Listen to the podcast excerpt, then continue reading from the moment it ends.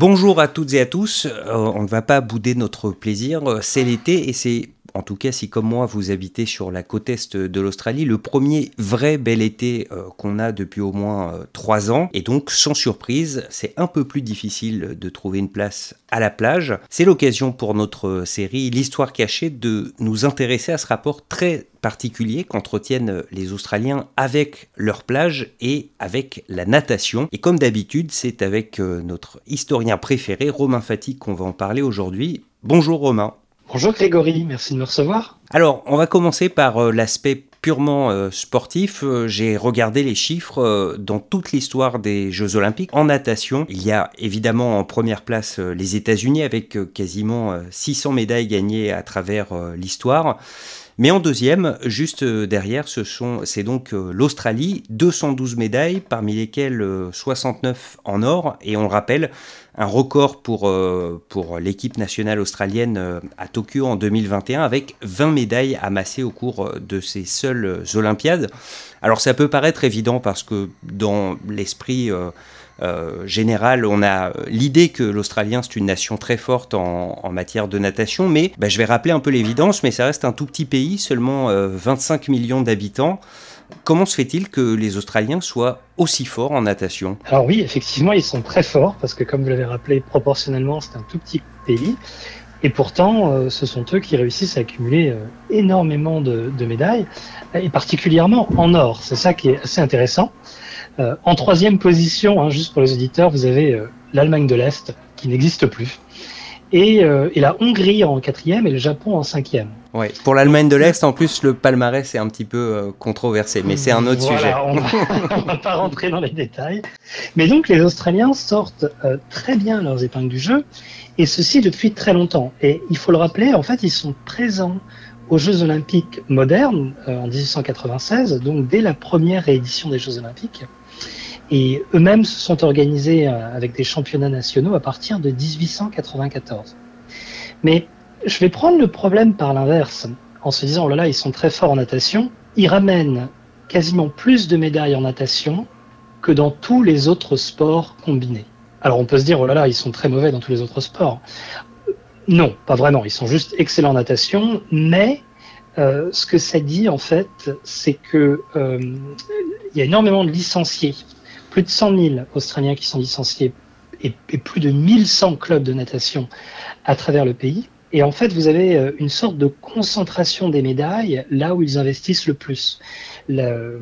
comment dirais-je La discipline est organisée par une corporation qui s'appelle Swimming Australia, qui a porté euh, différents noms à travers l'histoire. Au début, elle a été connue par euh, Amateur Swimming Union of Australia, fondée en 1909 hein, quand même. Et donc, ce, ce, cette organisation, si vous voulez, gère à la fois les compétitions nationales, l'organisation euh, des équipes pour les euh, Jeux Olympiques, pardon, mais euh, elle gère également euh, tout l'aspect compétition, les règles, ce qu'on peut faire, ce qu'on ne peut pas faire, et euh, elle a, des revenus assez importants. Ce qui veut dire que les Australiens qui aujourd'hui veulent se spécialiser dans la natation, que ce soit par plaisir ou euh, pour de la compétition, ont des infrastructures assez exceptionnelles. Et on peut ajouter à ça que quand vous vous trouvez dans des pays qui sont peut-être loin de la côte, où il n'y a peut-être pas autant d'infrastructures, c'est peut-être plus compliqué. Euh, la grande majorité des Australiens, 96% des Australiens, vivent sur 3% du territoire. Donc à partir de ce moment-là, quand vous vivez dans un milieu urbain, comme Melbourne, comme Perth, comme Adelaide, comme Sydney, la grande majorité des Australiens ont accès à euh, des piscines olympiques d'entraînement pour euh, quelques dollars s'ils le veulent. Et on parle vraiment de, lieux d'entraînement qui sont des conditions exceptionnelles. Donc vous avez le côté infrastructure, vous avez le côté historique sur lequel on va revenir, et, puis à cela, on peut ajouter le fait qu'ils apprennent très tôt à nager en Australie. Alors, tous les Australiens ne savent pas nager. Environ un quart d'entre eux vous confesseront qu'ils ne sont pas bons nageurs ou ne savent pas nager. Mais ce qui est peut-être intéressant euh, à noter, c'est qu'entre 13 et 14% des Australiens ont accès à une piscine à la maison. Alors que ce soit leur propre maison ou que ce soit la piscine euh, d'un groupe d'appartements ou d'immeubles. Donc, c'est pas négligeable quand même. Quand vous avez 13 ou 14% de la population qui, peuvent, qui peut accéder à une, à une, piscine tous les jours. Oui, oui, c'est sûr que euh, c'est des chiffres incomparables avec ce qu'on peut avoir euh, en France. Et c'est effectivement l'une des choses, moi, qui m'a le plus surpris quand je suis euh, arrivé ici il y a maintenant quelques années, c'est le nombre hallucinant de piscines. et le fait qu'elles soient toutes quasiment de dimension olympique, donc 50 mètres de long, alors que bah, en comparaison à Paris, il y en a évidemment, mais elles sont quand même beaucoup plus rares. Après, il y a peut-être un peu moins d'espace. Et il y a un autre type de piscine qui est typiquement australien, et ça fait le lien avec bah, cette foison de médailles. je vais raconter un peu ma vie, mais hier, je suis allé me baigner. Il faisait très très beau à Sydney. Et je suis allé dans une rock pool qui se trouve à Coogee, qui s'appelle Wiley's Bath. Et il se trouve que Madame Wiley, je savais pas, c'est la première fois que j'ai fait attention en rentrant euh, dans ce lieu. Il y a une statue un peu moche euh, qui la représente à l'entrée de la piscine et à côté il y a une plaque et en fait cette Madame Wiley, bah, elle a gagné une médaille d'argent au JO de 1900 et en fait elle venait euh, nager dans cette piscine tous les jours. Donc pas une piscine comme n'importe quelle autre piscine, des rock pools. Donc c'est, je le rappelle pour les auditeurs qui, qui ne voient pas de, de quoi je parle, ce sont des piscines en gros qui sont taillées dans la roche euh, euh, au bord de la mer. En général d'ailleurs, ce sont des piscines euh, d'eau de mer. Et ça, il y en a vraiment énormément. J'ai vu plus d'une centaine en, Nouvelle-Galles du Sud et j'ai cru comprendre que, en fait, leurs origines sont assez anciennes. Quasiment dès les débuts de la colonisation, on a commencé à construire ce type de, de piscine. Oui, alors l'histoire de la natation en, Australie, je vais, commencer par le début. Et, en fait, le début, ce sont effectivement les peuples aborigènes. Hein. Il y avait énormément de peuples aborigènes qui vivaient près de la côte et euh, qui utilisaient euh, des, canaux hein, pour euh, se déplacer, mais surtout pour aller pêcher. Donc, dès avant la colonisation, vous avez des, des, peuples aborigènes qui se débrouillent très bien en natation. Et en fait, ce qui est paradoxal, c'est que quand les premiers Britanniques arrivent en Australie, ils ont peur de l'eau. Ils ont peur de l'eau parce qu'ils ne savent pas nécessairement nager, parce qu'ils ne viennent pas toutes des, côtes britanniques, et parce qu'en plus, euh, l'eau en Australie contient tout un tas de petites bestioles, et moins petites comme les requins, euh, qui sont plutôt dangereuses. Et donc, dans la colonie de Nouvelle-Galles du Sud, euh, dont la principale ville est, Sydney, au début, on interdit assez rapidement la baignade aux gens le jour, euh, alors il y a le côté euh, indécence publique, évidemment. Et donc ce qui crée euh, tout un tas d'accidents. Et c'est assez tard, en fait. C'est en, 1902 que cette interdiction est levée. Et donc, à partir de 1907, vous avez ce qu'on appelle les Surf Life Savings qui sont créés. Aujourd'hui, il y en a plus de 314 dans tout le pays qui surveillent plus de 400 plages. Et à l'origine, construire des piscines avec des pompes, des systèmes de filtration, etc., c'est extrêmement coûteux, c'est très difficile c'est encore un pays qui se développe. Donc le plus simple, en fait, c'est de, piéger l'eau des marées, puisque la mer euh, avance et se retire à mesure que les marées euh, font leur, euh, leur travail. Et donc, si vous, si, soit vous creusez la roche, soit vous emprisonnez l'eau en créant des, murs de béton autour des rochers, cela vous permet d'avoir des piscines d'eau de mer naturelle. On en a en France également. Je, j'en connais une à Saint-Quay-Portrieux en Bretagne, je ne sais pas si elle existe encore, mais enfin, euh, c'était assez commun au début du siècle parce que ça permettait de créer des piscines à moindre frais et surtout ça permettait de garantir l'hygiène publique à, des moments où il n'y avait pas nécessairement énormément soit de bains publics, soit de, piscines qui avaient accès à un, système de filtration moderne, puisque ces piscines, celles dont vous parlez à Sydney, euh, sont très fréquemment vidées et re-remplies avec de l'eau propre, de l'eau naturelle qui vient de la mer. Donc assez tôt, autour de ces piscines que chaque euh, ville euh, côtière commence à, construire, il y en a plusieurs centaines, comme vous l'avez rappelé en Australie, s'organisent des clubs euh, de natation. Et, vraiment, au début du siècle, hein, jusque dans les années 50, c'est l'endroit privilégié de, de, la petite communauté qui se retrouve autour de cette piscine à mesure qu'on a pu construire des piscines euh, de format olympique ou de 25 mètres avec des, des systèmes de filtration modernes, etc., euh, voilà, le rapport à la natation a un peu euh, changé, c'est peut-être professionnalisé, ou du moins c'est vraiment devenu un sport. Mais à l'origine, vous avez vraiment cette identité collective du rapport à l'eau qui est également beaucoup plus sûre en milieu fermé que euh, dans l'océan. Donc il y a aussi l'aspect sécurité de ces bassins, c'est-à-dire que des enfants peuvent s'y baigner, des adultes qui ne sont pas non plus très confirmés peuvent s'y baigner en sécurité euh, sans être emportés par les courants. Ouais, et on sait en plus que, alors en tout cas pour Sydney, les plages sont vraiment euh, magnifiques, mais que la mer y est assez dangereuse. Enfin, c'est des grosses vagues on peut assez facilement se faire emporter par le courant euh, et, c'est quand même un peu risqué. Donc on comprend euh, euh, l'émergence de ces, de ces piscines effectivement qui apportent un peu de, sécurité. Il y a un ancien Premier ministre australien qui, il me semble, aurait peut-être dû se contenter de faire des longueurs dans une rock pool, qui s'appelle Harold Holt, et il est mort noyé. C'était dans les années 60. Oui. Alors, c'est une histoire qui est assez connu en Australie. Je ne devrais pas rigoler parce que c'est quand même très triste, hein, il, a, perdu la vie. Harold Holt est, Premier ministre euh, euh, de, ce qu'on dirait la droite aujourd'hui, entre 66 euh, et, et 67. Et pour sa défense, c'est un nageur très confirmé. On a des photos de lui avec un harpon à la main, allant à la pêche. C'était un excellent nageur qui allait nager assez régulièrement.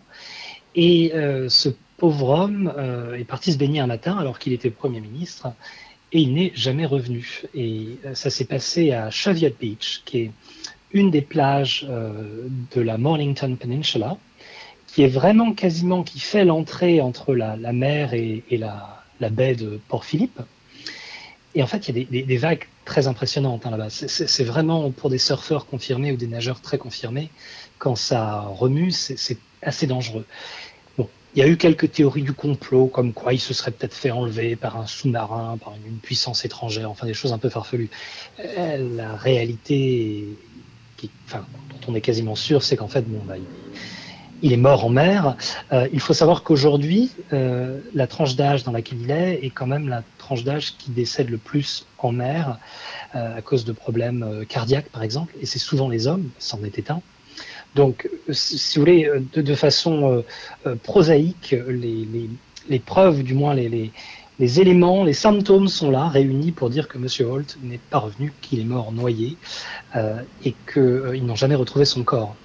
L'ironie de l'histoire, c'est que Melbourne a, jugé opportun de nommer en mémoire de M. Holt une une piscine municipale, euh, la Harold Holt Memorial Swimming Pool. Euh, voilà, alors on ne sait pas trop si on a envie d'aller apprendre à nager, si ça va vous sauver la vie ou si au contraire c'est comme l'aéroport de Sydney euh, qui porte le nom de quelqu'un qui s'est tué en avion. D'un aviateur qui s'est craché, effectivement. J'allais le mentionner, toujours assez intéressant le, choix des Australiens pour nommer les lieux publics. Voilà, et, c'est pareil pour les, les, routes. Vous avez de nombreuses euh, highways, autoroutes en Australie qui portent le nom de, de, découvreurs, entre guillemets, parce que ces territoires étaient bien connus des aborigènes avant, la colonisation, mais euh, ces gens sont morts et, on, utilise, disons, leur histoire pour euh, commémorer, mais aussi peut-être pour dire faites attention, vaut mieux apprendre à nager. Quand vous êtes à la swimming pool de Harold Holt, je pense que vous pensez souvent au Premier ministre. Oui, oui, oui, oui. Après, en l'occurrence pour l'aéroport de Sydney, c'est rarement nous qui pilotons les avions, euh, mais bon, voilà, que les auditeurs le sachent. La prochaine fois qu'ils prendront l'avion à l'aéroport de Sydney, euh, le nom qu'ils portent n'est pas de très bon augure. Au moins, nous, euh, Roland Garros, on en a fait un, stade de tennis plutôt qu'un aéroport. pour revenir sur, enfin la noyade de ce monsieur Holt, pour rappeler que ça reste un vrai problème en Australie. 339 euh, personnes sont mortes noyées en, 2022. Par ailleurs, c'est un chiffre qui augmente assez fortement de 15% en un an et de 25% sur euh, la moyenne des 10 années précédentes. Donc il faut vraiment euh, faire extrêmement attention quand on va se baigner. Et même si, avec euh, notre vision française un peu à toujours vouloir tout contester, nager entre les drapeaux, etc., ça peut être un peu agaçant, il faut vraiment le faire parce que les risques existent. Justement, alors ces sauveteurs, les gens qu'on voit sur les plages, vous avez mentionné un peu plus tôt tout à l'heure les Surf Life Saving Clubs. Vous le disiez, il y en a plus de 300 à travers le pays, plus de 400 plages surveillées, et on suppose que ce sont de loin les plus fréquentés. Et comme les rock pools, ces, euh, clubs de sauveteurs sont extrêmement anciens. Ça fait vraiment partie du paysage australien depuis, euh, depuis plus d'un siècle. Complètement, oui. Parce que, comme je, l'ai dit, la baignade à, Sydney était interdite dans le, harbour, dans le, port en fait de Sydney, mais c'est pas un port dans le sens où on l'entend, c'est la baie de Sydney, pardon, euh, jusqu'en 1902. Et au moment où cette interdiction a été levée, de plus en plus de personnes se sont rendues à la plage pour en profiter évidemment, et euh, de nombreuses noyades ont, eu lieu.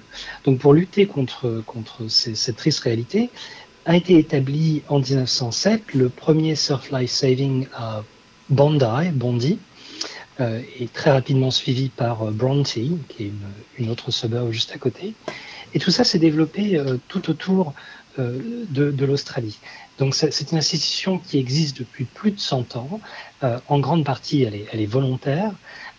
et puis, elle permet aussi d'organiser des compétitions pour savoir si ces volontaires sont à jour pour euh, voilà en combien de temps on met le bateau à l'eau, euh, comment on, sauve des personnes qui sont en train de se noyer. Donc ça a une utilité sociale euh, formidable. ces gens-là sont aussi épaulés par de, façon plus récente par des hélicoptères. Et comme vous l'avez rappelé, les noyades en Australie, c'est important. En France, on a un ratio un peu plus supérieur, mais la France est le pays le plus visité du monde. Hein. C'est-à-dire qu'on a plus que notre population qui vient nous rendre visite chaque année depuis l'étranger.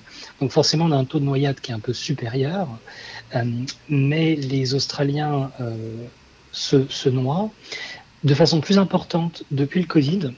Et c'est quelque chose que le rapport euh, de la Royal Life Saving Australia, qui fait à peu près 80 pages et qui a été, qui, qui, que nos éditeurs peuvent euh, regardez sur, sur Internet, euh, ce rapport s'inquiète en fait de l'augmentation des noyades parce que effectivement vous avez euh, quelques, quelques comment dirais-je, une génération, peut-être pas une génération, mais il y a eu du retard dans l'apprentissage de la natation chez les jeunes à cause du Covid.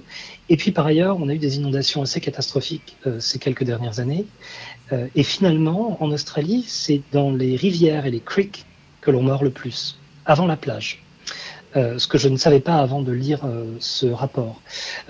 Euh, donc la plage est un endroit où on meurt, mais les rivières, les criques le sont davantage parce que certaines personnes se croient en sécurité, parce qu'on se dit ah c'est de c'est de l'eau douce, ce n'est pas de l'eau de mer, c'est pas aussi dangereux, ou certaines personnes se pensent qu'elles peuvent traverser en voiture une, une, zone qui est inondée, et c'est à ce moment-là que l'on meurt noyé.